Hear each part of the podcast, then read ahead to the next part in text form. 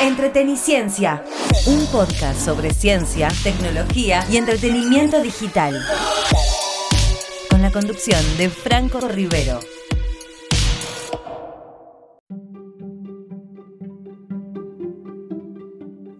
Hola, hola, hola, ¿cómo están? Bienvenidos a un nuevo episodio de Entreteniciencia, este podcast que hacemos de forma semanal y que va sobre ciencia, tecnología y entretenimiento digital. Mi nombre es Franco Rivero y como siempre les digo, comenzamos después de este spot. ¿Vemos una peli de terror? No, papi, una de acción. Veamos una comedia. ¿Y una para mí de dibujitos? ¡Volvió el cine! Te esperamos en Multiplex. Imperdibles promos, los mejores combos, las mejores salas, Comfort Plus, Extremo, Platinum y 4D. De lunes a miércoles, mitad de precio. Más info en multiplex.com.ar. Ciencia, tecnología, entretenimiento digital. Para más info, seguime en Instagram, arroba Franco Rivero.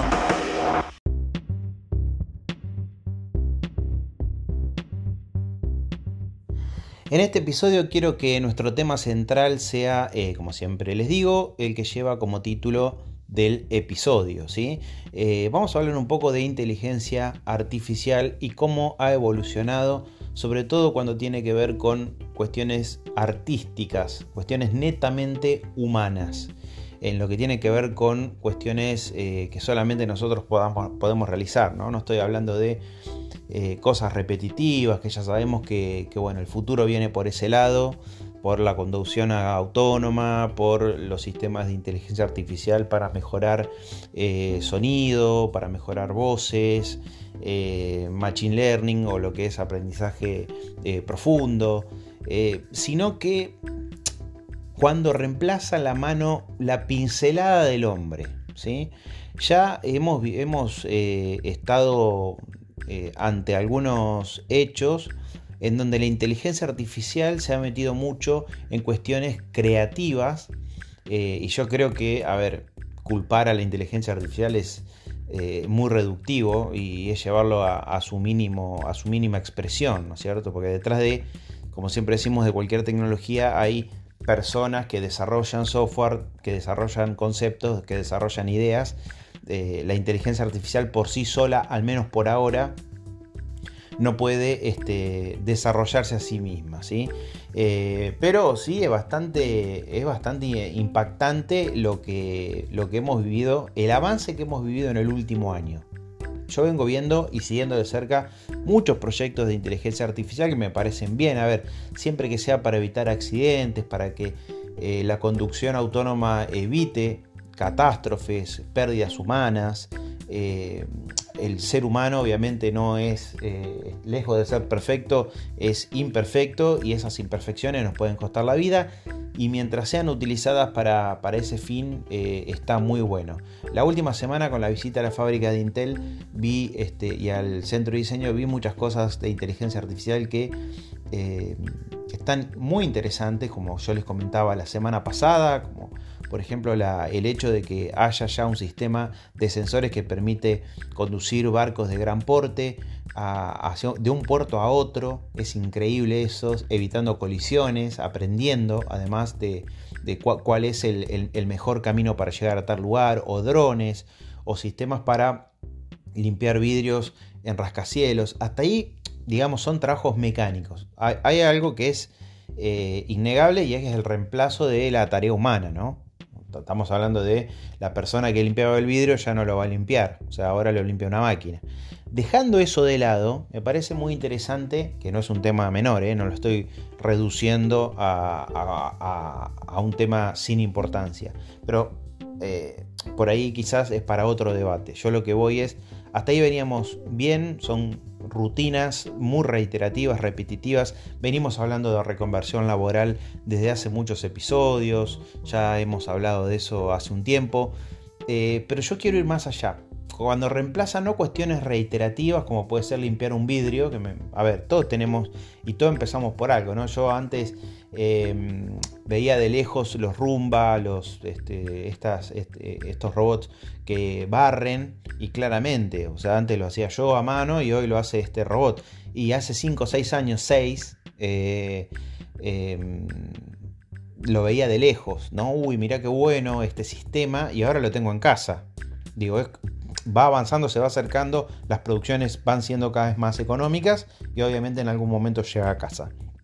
Nosotros le abrimos la puerta hace dos años a esa tecnología y hoy en día la verdad es que barrer el piso ya no es una tarea, rutinaria, al menos para nosotros. Pero cuando va más allá de las tareas rutinarias y estamos hablando de cuestiones más sensibles como es lo creativo, ¿no? Hay software de inteligencia artificial como los deepfake que te reemplazan un rostro de un actor, te ponen la cara que vos querés y parece que estuvieses actuando. Incluso hay cosas que... Eh, posiciones del rostro, gestos que vos nunca hiciste con el rostro que le estás poniendo. Vamos a suponer que es mi rostro. Yo nunca hice esos gestos. Lo está haciendo una recombinación entre el actor real y eh, mi yo, ¿sí? Eh, para crear algo que yo nunca hice. Eso es, ya es bastante increíble. Pero yendo un paso más allá, es bastante increíble los sistemas de inteligencia artificial para obras artísticas. Estuve probando Journey, que es un, es un software que funciona por, por la plataforma Discord que vos pones palabras aleatorias y te hace una obra de arte. Por ejemplo, pones gato, espacio, nave espacial, marcianos, eh, Lovecraft, que es un autor de terror. Y te hace una obra con gatos y todo lo intervenido por todo lo que vos le dijiste. Y te lo hace con una creatividad, entre comillas, y te lo hace con una eh, originalidad que parece que es una persona diseñando atrás es increíble. Eh, vos le pones, no sé, eh, medieval, espacio y algo te, te, inventa un caballero que está peleando contra un tipo que está con un rayo láser, no sé, cualquier cosa. Y con una calidad increíble. Y te lo hace así, al toque. Y se ha generado una comunidad en Discord, utilizando esta plataforma Midjourney, que es muy interesante porque vos podés ver las palabras que tiraron los demás y la imagen que le generó. Esto no sería nada, es, no sería nada si la semana pasada un tipo se hubiese inscrito en un concurso de artes visuales digitales y hubiese ganado con una obra hecha por realidad virtual. Perdón, por inteligencia artificial. Increíble. Y el tipo alega, claro, porque el jurado no sabía, bueno, se enteró que cuando ganó, nada, lo hizo, en dos minutos y no lo hizo él, lo hizo una inteligencia artificial. Pero no le pueden retirar el premio porque ganó en buena ley. O sea, en ningún lado decía que no podía ser generado por inteligencia artificial. ¿Se dan cuenta eh, las cosas que estamos poniendo en jaque, ¿no? Y cómo hay que recapitular todo el tiempo a medida que la tecnología va avanzando y va ocupando espacios. O sea, ya para el próximo certamen, si lo queremos hacer bien, porque si no todo el mundo va a ir por el tema de la inteligencia artificial y, no es un, no, gané por mi creatividad, que estaría buenísimo que sea así, ya dentro del certamen se van a tener que tener en cuenta estas, estas cuestiones, ¿no? De que no se puede utilizar software de inteligencia artificial. Bueno, ¿cómo lo comprobás? Que no fue hecho por un sistema de inteligencia artificial. Va a ser muy difícil. Y el cambio, el cambio y el impacto es muy increíble porque nunca se había metido en el punto de vista creativo eh, la inteligencia artificial. Vuelvo a repetir, sí en cuestiones rutinarias y mecánicas. Manejar un auto, limpiar la casa, pero en estas cuestiones artísticas no. Y ahí nos interpela desde otro lado como personas. Nos interpela desde otro lado como humanos, como especie. No se olviden, desde las cuevas de Altamira que nosotros pintábamos y hacíamos cosas pictóricas, no es que desde ayer que pintamos cuadros y se nos dio la beta artística, ya desde la época de las cavernas. ¿Qué hacemos con todo eso? Entonces es bastante curioso, ¿no? Hay inteligencia artificial que escribe y que escribe muy bien. Y yo me pregunto, ¿no? Yo soy periodista, bueno, ¿cuánto tiempo va a pasar hasta que haya, un software que ya hay, un software pero de verdad, que escriba noticias y, y los periodistas nos quedemos sin trabajo? A ver, hay cuestiones el toque humano, ¿no? Pero si yo te muestro algo diseñado por inteligencia artificial, eh, una obra de arte, y te muestro algo que yo o que un ilustrador hizo en Photoshop, darse cuenta de una cosa y de la otra, y, a ver, ganó, ganó el certamen, ganó porque era mejor, porque era más creativo, era más disruptivo, le impresionó al jurado y no fue hecho por una persona. Entonces, ahora la diferencia entre lo humano y lo no humano pende de un hilo, ¿sí? Y está en nosotros, obviamente, ver hacia dónde va y no perder de vista hacia dónde van todas estas cuestiones.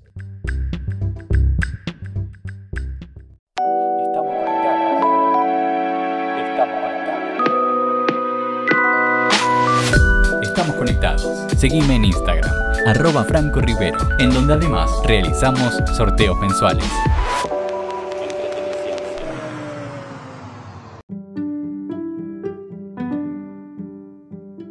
Después de tanto tiempo de alertar sobre el sexting, eh, el envío de material eh, de alto contenido sexual o sexualizado o sensualizado por WhatsApp, por las plataformas, por las redes sociales, hoy tenemos que hablar eh, de personas que lo han naturalizado de una manera increíble. y que ya no es una novedad, ¿no es cierto? A ver, este, si yo le. Pero sí algunos datos que por ahí no conocían. Em, ¿Qué es lo que sucede? Cuando hablamos de sexting, hablamos del envío de material sexualizado a través de distintos eh, sistemas de mensajería o eh, normalmente uno lo hace uno a uno y después se viraliza, es decir, una persona se lo envía a su novia, a su novio y eh, hay una ruptura, esto me lo, dice la, la, experiencia, ¿no? De, escuchar casos, de entrevistar a personas, de eh, eh, un pedido de ayuda. Mirá, Franco, he tenido tal problema y eh, me pasó esto. Muchos caen por ahí en él una cuestión de estaba de novio, mm, corté y ahora me está intimando con que lo va a mandar a toda su lista de contactos, lo va a subir a, determinada plataforma, que lo va a viralizar y siempre con el temor, ¿no es cierto?, de que eso se, se, propague. Sabemos que cuando nosotros perdemos el control sobre estas cuestiones, es bastante difícil detenerlo, ¿no? Eh, cuando se viraliza algo, ¿cómo, cómo se hace para, cortar la cadena? Eh, pero hay gente que eh, lo utiliza como estilo de vida. Por ejemplo, la plataforma OnlyFans te permite suscribirte a contenido sexualizado o sensualizado que generan adrede, no le robaron contenido y lo subieron, las personas. Normalmente eh, personas que tienen un estado atlético, digamos, ¿eh? que, pueden recaudar mucho dinero porque hay gente, suscriptores atrás que lo pagan. Hay de todo, obviamente, ¿no? Porque hay para todos los gustos. Eh, pero es increíble, en una nota de, La Nación que estaba leyendo el otro día, el ingreso de dinero por parte de la plataforma. Como primera medida, eh, la mayoría de los entrevistados en esta nota decían que eh, ganaban eh, alrededor de 2.000 dólares por mes. 2.000 dólares. Si lo pensamos en términos de Estados Unidos o Europa, no es tanto dinero. Si lo pensamos en términos de Latinoamérica, es un montón de plata. Teniendo en cuenta que el, que el salario promedio en Argentina es de 400 dólares. Digo, ¿no? Con 2.000 dólares vivís muy bien realmente. Eh, o al menos estás dentro de cierta estabilidad económica que, es difícil de conseguir eh, en Argentina, bueno, en Latinoamérica en general, ¿no? Eh, pero más allá de eso, muchas personas que, y esto me consta, porque lo he leído también en, otros, en otras notas, me consta que, por ejemplo, em, en lugares como Europa, Estados Unidos, si bien vos no vivís con 2.000 dólares, hay personas que mantienen su trabajo de lunes a viernes y eh, realizan esto de OnlyFans, eh, la generación de contenido sexualizado sábado y domingo. Por lo tanto, si bien no generan tanto material, por ahí tienen un ingreso de 1.500 dólares para... Eh, nada, lo utilizan como un extra. Vos ganas 3.000 dólares en tu laburo y tenés 1.500 dólares extra de trabajar de, generando contenido en OnlyFans, por ejemplo, porque es la plataforma más conocida, sábado y domingo. ¿eh? E incluso eh, personas que cuidan su figura, obviamente, tienen ya, arrancan desde otro techo, desde otro piso, mejor dicho, ¿no? Eh, hay deportistas muy conocidas, muy bonitas, en este caso mujeres, que han dicho en otras notas que, por ejemplo, en OnlyFans hay personas que el promedio, ¿no es cierto? Estamos hablando de gana 2.000 dólares, pero hay gente que gana mucho más dinero. Que había una deportista que era, creo que eh, jugaba al vóley, beisbolista de, de Rusia, y había dicho que en OnlyFans ganaba 50 veces más que como deportista. Claramente dejó su carrera deportiva para tener más tiempo para generar contenido. ¿Esto está bien o mal? ¿Qué estoy diciendo yo? ¿Estoy animando a las personas a que no? Es una noticia y me llamó mucho la atención el mercado que hay detrás de todo este tipo de contenido. Que, tampoco es una novedad para mí digamos que eh, el negocio más rentable, más allá de las transacciones, digamos, por Amazon, la compra, la compra y venta de objetos, eh, de objetos este, muebles, como puede ser computadora, teléfono. el segundo negocio más grande de Internet desde hace años es la pornografía. Gente que se suscribe porque quiere ver más contenido, porque sigue determinada actriz porque, o determinado actor eh, no es nuevo, tampoco es que me llama la atención. Lo que pasa que estábamos hablando antes de profesionales que generaban contenido y cobraban para hacer eh, contenido para una plataforma en particular. Ahora estamos hablando de que ese poder, como plataformas de, como OnlyFans, se lo ha dado al gran público. Cualquiera se saca una, cualquiera hace una sección de fotos, cualquiera puede tener este, una, un perfil en OnlyFans o sea, si se anima, si lo ve rentable, si no le da pudor, si, ve que es una beta económica, si no le genera complicaciones con su otro trabajo, si quiere mantener un alto perfil en esa red. Hoy este, está democratizado, por, algún, por decirlo de alguna manera, esto de la exposición y la sexualización. ¿sí? Al menos de, para generar rentabilidad, siempre estuvo democratizado. Nadie te decía no subas esto o no subas lo otro o no compartas aquello. Eh, te sacabas fotos, eh, bárbaro, lo querés compartir con el mundo, tenés canales para hacerlo de manera amateur. Pero ahora podés generar una rentabilidad a través de esto. Eso es lo que me llama mucho la atención y eh, la cantidad de casos que van surgiendo de, che, me iba mejor, me va mejor ahora que como deportista dejé la carrera de modelo, dejé la carrera de actriz, hay un montón, busquen y hay un montón de notas relacionadas con OnlyFans y cómo este, de alguna manera aquellos que, se han atrevido a dejar su, antiguo trabajo, eh, por decir algo, o le han buscado la vuelta para generar una rentabilidad extra, eh, comienza a ser importante.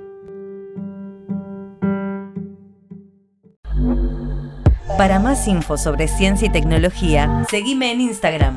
Me encontrás como Franco Rivero.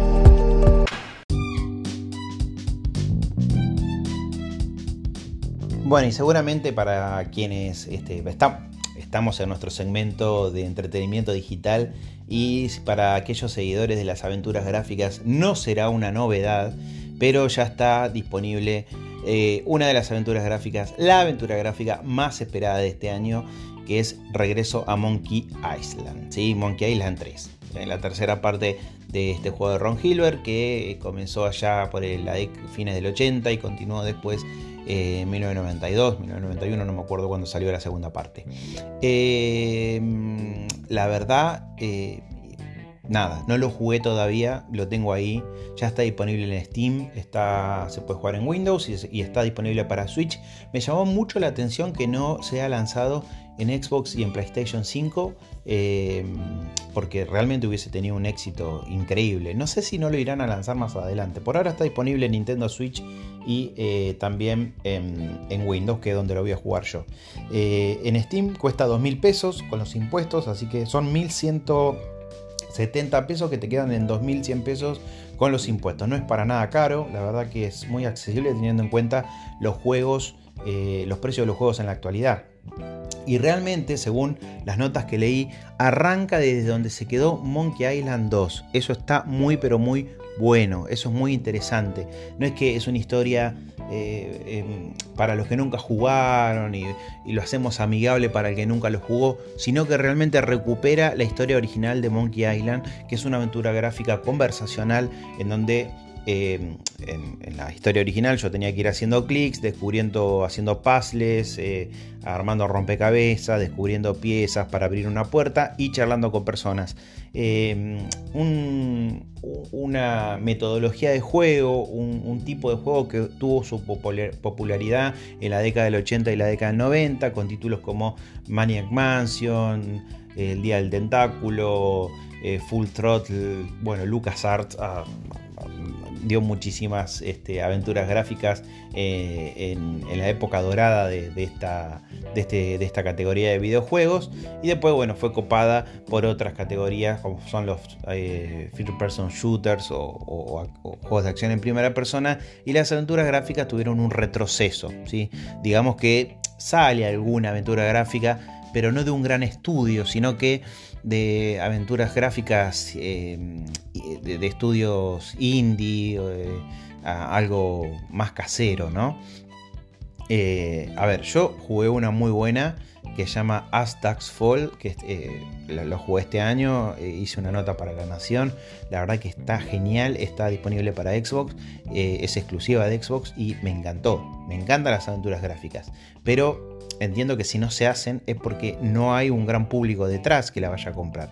Salvo que recupere eh, historia como la de Monkey Island, ¿no? que es un palo diferente. Yo creo que va a ser un éxito rotundo porque hay una, una trupe de, fans eh, latente todavía y que pedía esta continuación. No sabía que se iba a dar, yo, sinceramente, después de tantos años que Ron Hilbert eh, esté diseñando y esté detrás de un videojuego es bastante increíble. Así que aprovecharlo, disfrutarlo y si nunca jugaron ningún Monkey Island no hay ningún problema porque también lo van a poder, este, lo van a poder eh, aprovechar y si nunca jugaron una aventura gráfica no se pierdan esta oportunidad con el regreso a la isla de los monos.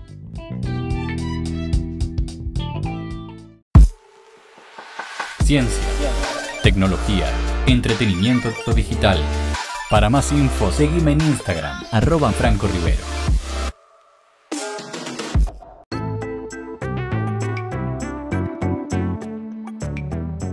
Y como siempre le digo, es una lástima, pero hemos llegado al final de este nuevo episodio de Entreten Ciencia, nuestro momento eh, disruptivo en cuanto a tecnología, ciencia y entretenimiento digital, en donde nos enteramos de los últimos lanzamientos y, por qué no, alguna notita de opinión como la que hicimos hoy sobre inteligencia artificial y cómo está ocupando distintos puestos de trabajo. Espero que les haya gustado este nuevo episodio. Mi nombre es Franco Rivero y les deseo que tengan un buen fin de semana y nos volvemos a encontrar la próxima semana. Chao. Entreteniciencia, un podcast sobre ciencia, tecnología y entretenimiento digital, con la conducción de Franco Rivero.